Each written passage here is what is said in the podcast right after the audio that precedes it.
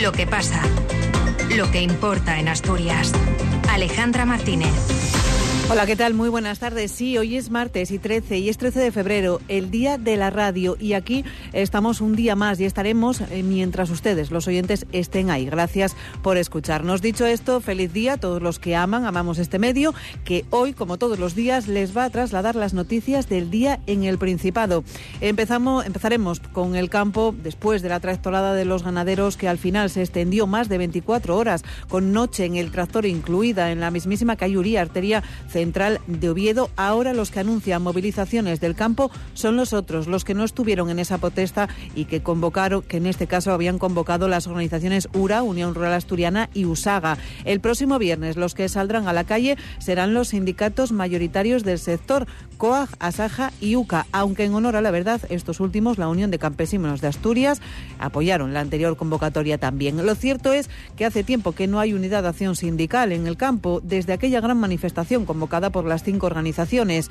Por cierto, dicen estos sindicatos que el acuerdo con el que los otros, URA y USAGA, levantaron la tractorada, sacaron los tractores que mantuvieron cortada el tráfico en la Cayuría durante un día y una noche el acuerdo que firmaron con el consejero de Medio Rural, Marcelino Marcos, no sirve para nada y que incluía eh, compromisos eh, que tiene que ver con la PAC o con los pagos de los daños del lobo. Pues eso, que no vale para nada. Es lo que vienen a decir y le pone voz a esta opinión Ramón Artime de Asaja. Pusieron ahí no sé qué, no sé cuánto. ¿Por qué? Porque el primero que quería que se desconvocara la manifestación era el consejero y le interesaba firmar el acuerdo. Firmar algo para Y los segundos ellos, porque si no, no eran capaces a desconvocar. Entonces, eso fue un acuerdo para desconvocar a los que estaban de manifestación en la calle, en la calle Uría. Ni más, ni más ni menos, no hubo, no hubo otra cosa. Porque que me digan a mí qué, qué nuevo hay en este documento. Y después sigo diciendo en lo de antes, hay que tener la mirada mucho más, mucho más larga. Hay que tener la mirada mucho más. Hoy en hora 14 Asturias se abre paso de nuevo el medio rural, el campo, con los problemas de los ganaderos y los agricultores vistos en esta ocasión desde las reivindicaciones de los sindicatos mayoritarios que convocan protestas en la calle. Así es, los ganaderos y agricultores de la cornisa cantábrica volverán a las calles el próximo día 20 de febrero, convocados por las organizaciones agrarias UCA, ASAJA y COAG, con el objetivo de concienciar a la opinión pública y a los políticos de los problemas que sufren cada día e intentan avanzar en unas reivindicaciones que se mantienen sin cumplir desde hace demasiados años. Jesús Martín. Demandan, como ya les hemos oído, precios justos para sus producciones, haciendo cumplir la ley de la cadena alimentaria, una reforma total de la PAC adaptada para la realidad del norte de España, la eliminación de los tratados europeos firmados con terceros países y una renegociación de los mismos en la que se les tenga en cuenta, eliminación del exceso de burocracia, mantener los precios reducidos para el gasóleo y la inmediata salida del lobo del Lespre, entre otras reivindicaciones. Dicen sentirse ciudadanos de segunda y que la Administración les ignora, por lo que no les queda otro remedio que movilizarse. Félix Porto es el representante de UPA en Galicia. Llegamos a un acuerdo y pusimos en común las reivindicaciones, una tabla reivindicativa con una serie de cuestiones que nos parecen importantísimas, que necesitamos que a corto o medio plazo se resuelvan y que se abra negociación. Lo primero que queremos decir es que las movilizaciones que vamos a iniciar el próximo día 20 no son un fin en sí mismo, sino que lo que las movilizaciones se convocan para conseguir ese objetivo. Volverán las tractoradas y las concentraciones de agricultores y ganaderos que, en el caso de Asturias, se centrarán en los límites con las comunidades vecinas de Galicia y Cantabria, sin descartar que lleguen a alguna de nuestras ciudades. Sobre las pasadas movilizaciones que colapsaron Oviedo con maquinaria agrícola durante dos días y sobre el acuerdo firmado con el consejero para suspenderlas, considera Ramón Artime, presidente asturiano de Asaja, que no sirvió para nada más que para que los convocantes tuvieran una excusa para regresar a sus explotaciones y que el responsable del gobierno lavase su imagen. Lo firmado no soluciona ninguno de sus problemas ni se avanza en las demandas. Pusieron ahí no sé qué, no sé cuánto. ¿Por qué? Porque el primero que quería que se desconvocara la manifestación era el consejero y le interesaba firmar el acuerdo. Firmar algo. Y los segundos ellos, porque si no, no eran capaces a desconvocar. Entonces, eso fue un acuerdo para desconvocar a los que estaban de manifestación en la calle, en la calle Uría. Ni más, ni menos, no hubo, no hubo otra cosa. Añade Artime que lo que tiene que hacer el consejero es ir a defender sus reivindicaciones en Madrid, ante el Ministerio, y que éste haga lo mismo en Europa, ya que prácticamente todos sus problemas provienen de decisiones tomadas en Bruselas.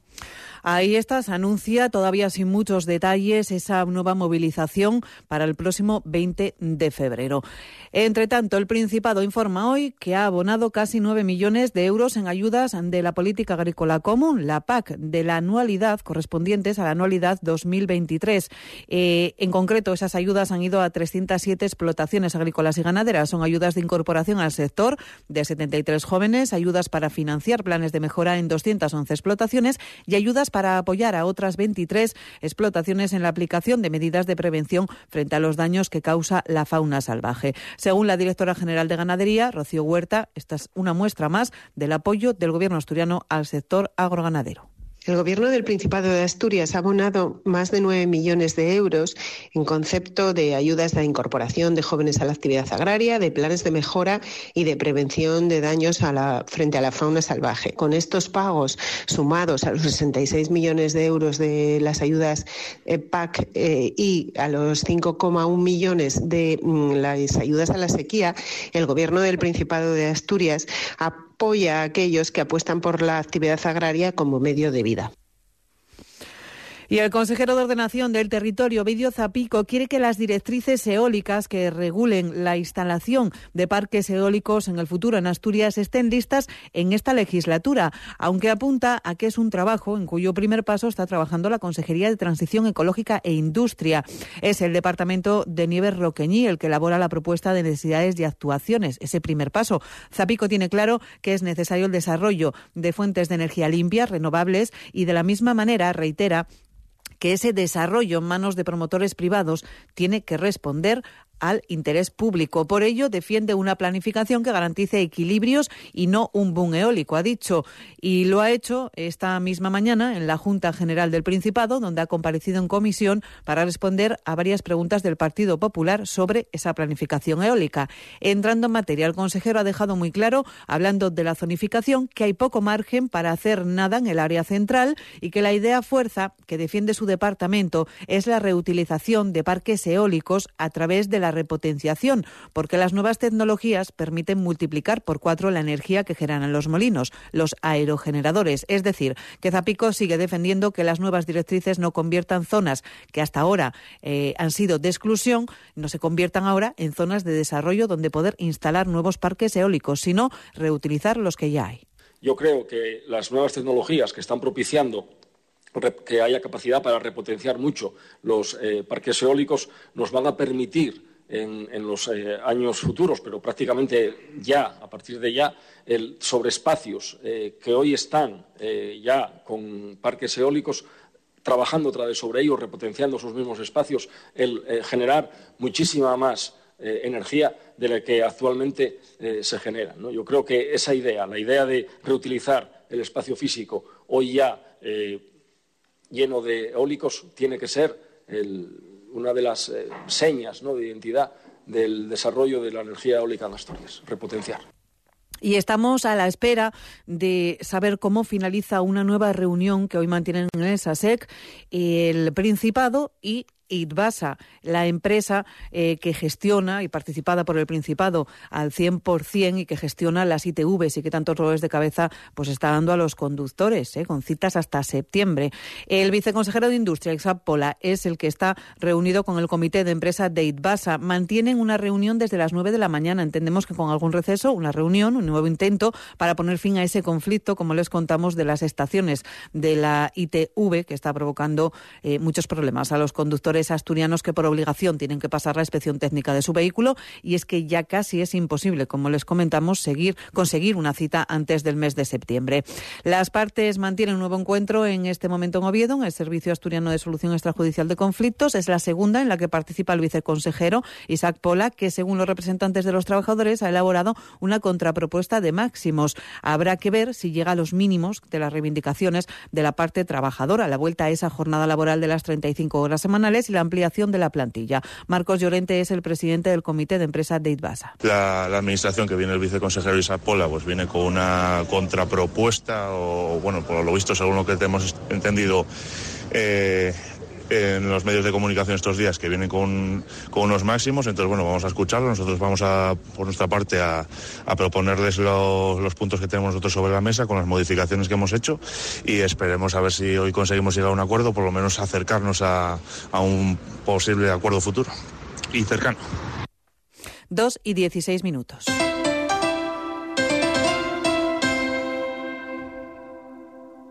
Ser Gijón.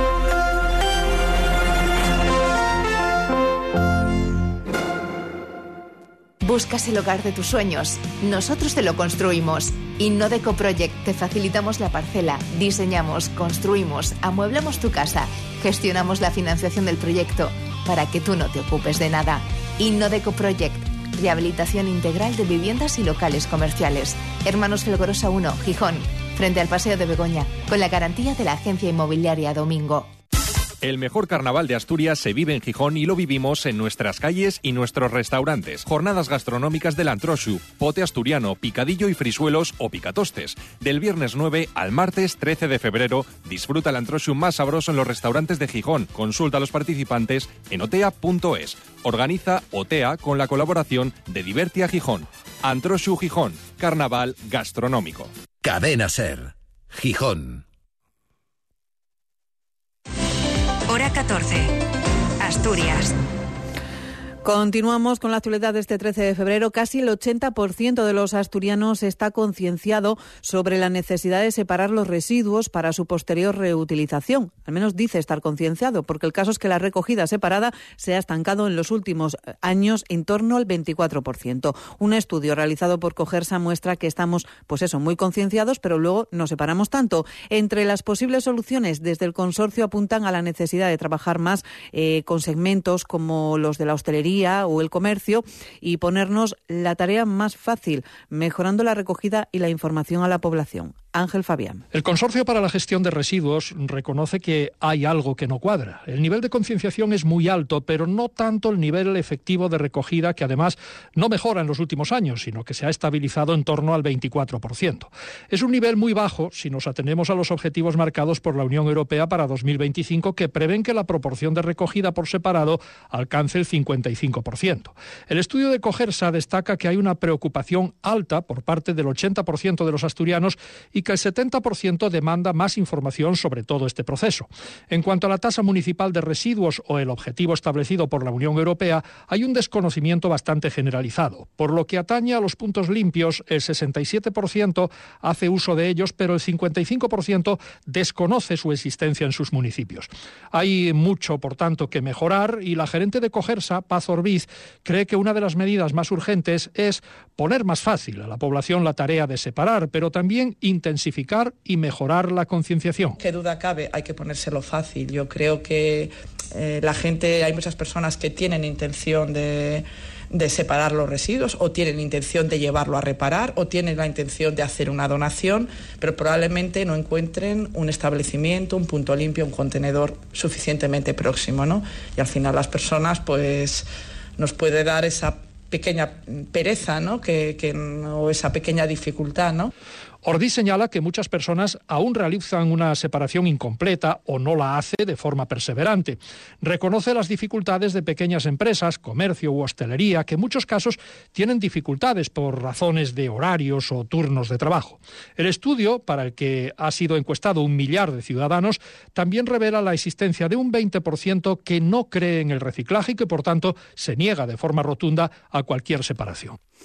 Y donde se ha pasado de concienciar a regular es en el uso de los teléfonos móviles en los centros educativos. La Consejería de Educación ha publicado hoy unas instrucciones que regulan el uso de estos dispositivos, de los móviles, exclusivamente con fines didácticos en las etapas de secundaria, bachillerato, formación profesional y enseñanzas de régimen especial en los centros sostenidos con fondos públicos. Las instrucciones están ya disponibles, además, en el portal Educastur. Era un anuncio y además, bueno, pues entrarán en vigor, como es habitual al día siguiente de su publicación en el Boletín Oficial del Principado en el BOPA. Por lo tanto, los centros de enseñanza tienen un plazo, además, hasta final de curso para adaptar sus normas de organización y funcionamiento interno, así como los planes integrales de convivencia a lo dispuesto en estas instrucciones. El caso es que, lo dicho, en las etapas superiores, en secundaria, bachillerato y formación profesional, solo se podrá utilizar el teléfono móvil en clase con fines didácticos, en los centros educativos con fines didácticos. Era algo que se había anunciado y ya está dada esa instrucción a los eh, centros educativos de estas etapas. Y cambiamos de asunto, hablamos de la residencia mixta de Pumarín, la residencia de ancianos del Principado, ubicada en Gijón, porque su personal, a la espera de conocer el detalle del proyecto de reforma del edificio, eh, espera conocer el detalle de reforma del edificio. Es que este es el mayor geriátrico público de Asturias y presenta un largo listado, dicen, de deficiencias tanto en el interior como en su fachada. El Principado espera adjudicar las obras este verano. Sergio Díaz. La reforma de la mixta de Pumarín saldrá a licitación próximamente, un proyecto que se viene demorando en el tiempo que permitirá rehabilitar tanto la fachada como las cubiertas del que es el mayor geriátrico público de Asturias. Con un presupuesto cercano a los 6 millones de euros, el Principado prevé adjudicar en verano las obras con un plazo de ejecución de 20 meses. Es una intervención que el personal del centro considera urgente porque el edificio, que data de 1986, presenta a día de hoy goteras, humedades y tiene hasta una planta clausurada. El Comité de Empresa del ERA, el organismo autónomo que gestiona las residencias de mayores, desconoce los detalles de la futura intervención. Nicanor González, miembro de CSI, se muestra escéptico. Tengo mis dudas sobre este proyecto. Más adelante estudiaremos la documentación que vamos a intentar eh, eh, hacernos con ella para saber eh, en qué términos está redactado el proyecto porque si en la mesa de contratación del proyecto están los mismos personajes o algunos de los personajes que redactaron los anteriores proyectos de la unidad de convalecencia o la, o la cocina. Reforma integral de la fachada y aislamiento térmico para conseguir una mayor eficiencia energética. La residencia alberga en la actualidad a unos 350 usuarios. Y una iniciativa cuanto menos chocante porque los que han salido hoy a la calle, en Oviedo concretamente, son los del Partido Popular de Asturias. Sí, con una mesa informativa para informar a los ciudadanos, no sabemos muy bien de qué, siendo sinceros, porque del barullo de los últimos cambios en el gobierno asturiano ya se habrán enterado ustedes, que son personas bien informadas a través eh, de este medio, de la radio, por ejemplo. Sea como sea, el diputado del Partido Popular, Andrés Ruiz, ha recordado en la calle, como decimos, el lío de las nuevas consejerías o consejeras de derechos como sabrán ya, queda vacante y la viceconsejera de Cultura pasará a ser consejera de Cultura. Hay una nueva consejería, ahora ya son 11.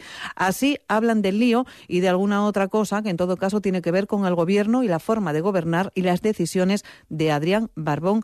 Así lo hace, decimos habla en la calle, el diputado del Partido Popular, Andrés Ruiz. Un caos azaroso y un torbellino que lo único que ha hecho es crear dentro del seno del gobierno de colocación progresista un caos que no se merecen todos los asturianos.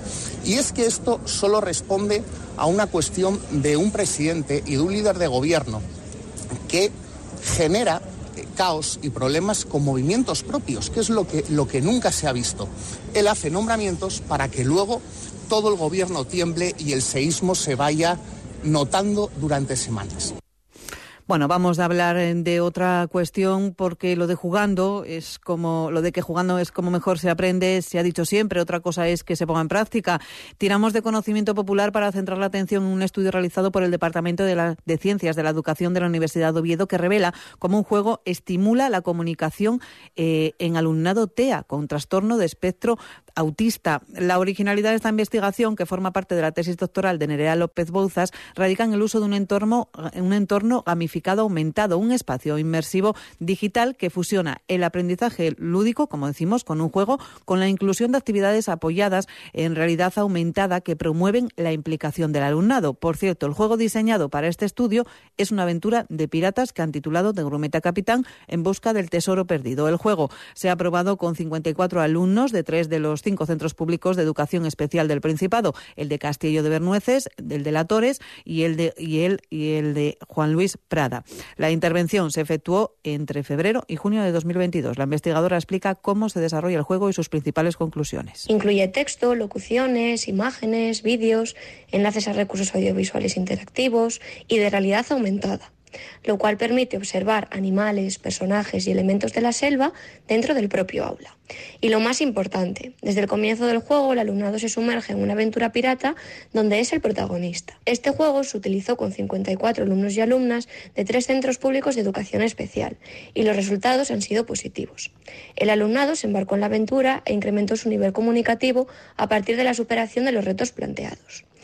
Estos resultados obtenidos respaldan la utilidad de este enfoque lúdico dentro de la educación especial. Este estudio ha sido publicado en la revista Education and Information Technologies. Dos y 26 minutos. Dos y 26 minutos, casi 27, tiempo de deportes. Cali González, buenas tardes. Buenas tardes. El director general del Real Oviedo, Agustín Lleida, ha explicado la postura del Club Carballón de cara a la candidatura de Gijón para ser sede del Mundial 2030, después de que hace unos días tuviese una reunión con el presidente de la gestora de la Federación Española, Pedro Rocha, y representantes del Sporting. Hubo una comida en Gijón que nosotros fuimos porque éramos invitados por el presidente de la Federación Española de Fútbol y nuestra labor como, como club es, tener una buena relación con todos los estamentos. Y después de eso no ha habido ninguna conversación más, no ha habido ninguna propuesta hacia el Real Oviedo, todo lo demás ha sido más ruido que otra cosa. Entonces te digo que nosotros ahora mismo no tenemos ninguna nada que ver con la con la candidatura 2030. No, no está en contra, o sea, no es algo del Oviedo, me refiero, no es algo que el Oviedo haya presentado una candidatura ni que esté dentro de ninguna candidatura simplemente porque tampoco ha habido ningún acercamiento por parte de nadie. Se ha hecho mucho ruido, se ha, se ha conversado muchas cosas, pero la situación a, a, día de hoy es esa. Además, el director general ya por otro lado ha descartado la Torres como opción para la ciudad deportiva después de que hace un año se hiciese un acto público de presentación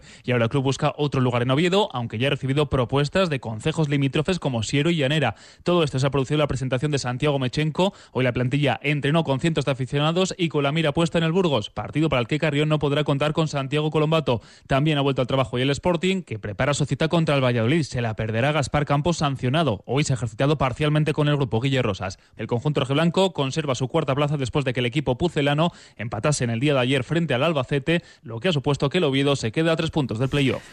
Gracias, Cali. Hoy es el día de la radio, pero también es el día en el que despiden los carnavales en Gijón y en Avilés. Y es que toca decir adiós, enterrar a la sardina.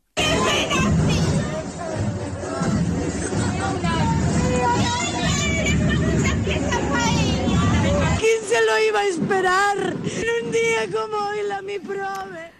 Pues ahí está, la sardina. Sí, hoy en Gijón, además, como saben, es día festivo, eh, festivo local, y lo que tienen es el entierro de la sardina. Bueno, todo empezará con un velatorio, por supuesto, a partir de las 5 de la tarde, que saldrá del Paseo de Begoña con ese cortejo fúnebre que llegará hasta la Plaza del Marqués, donde será de lectura al testamento de la sardina y al entierro de la sardina. Bueno, entre todo también hay charangas, ¿eh? No todo van a ser plañideras y lloros, porque al fin y al cabo lo que se celebran es el final de unas fiestas. En Avilés, después em, de los platos principales de la fiesta, hoy es el gran desfile de antrochus, mosigangues y carroces a las seis de la tarde, partiendo desde la calle José Cueto para llegar a la Plaza de España. Y con esto nos despedimos, no sin antes decirles que lo que al tiempo se refiere, la meteorología es que muy, pero que muy buena para celebrar un carnaval o al final el entierro de la sardina hoy, porque hay muy buen tiempo en toda Asturias y además Además, lo destacable es el ascenso notable de las temperaturas que se nota y hay mucho. Las máximas suben sobre todo en las zonas del interior. Entre 22, entre 19 y 22 grados van a estar las máximas en esta jornada, como decimos, en el interior de Asturias. Lo dicho, que mm, hasta aquí la información de hoy. Les felicitamos por este día de la radio. Nos felicitamos todos y disfruten de la tarde. Muy buenas tardes.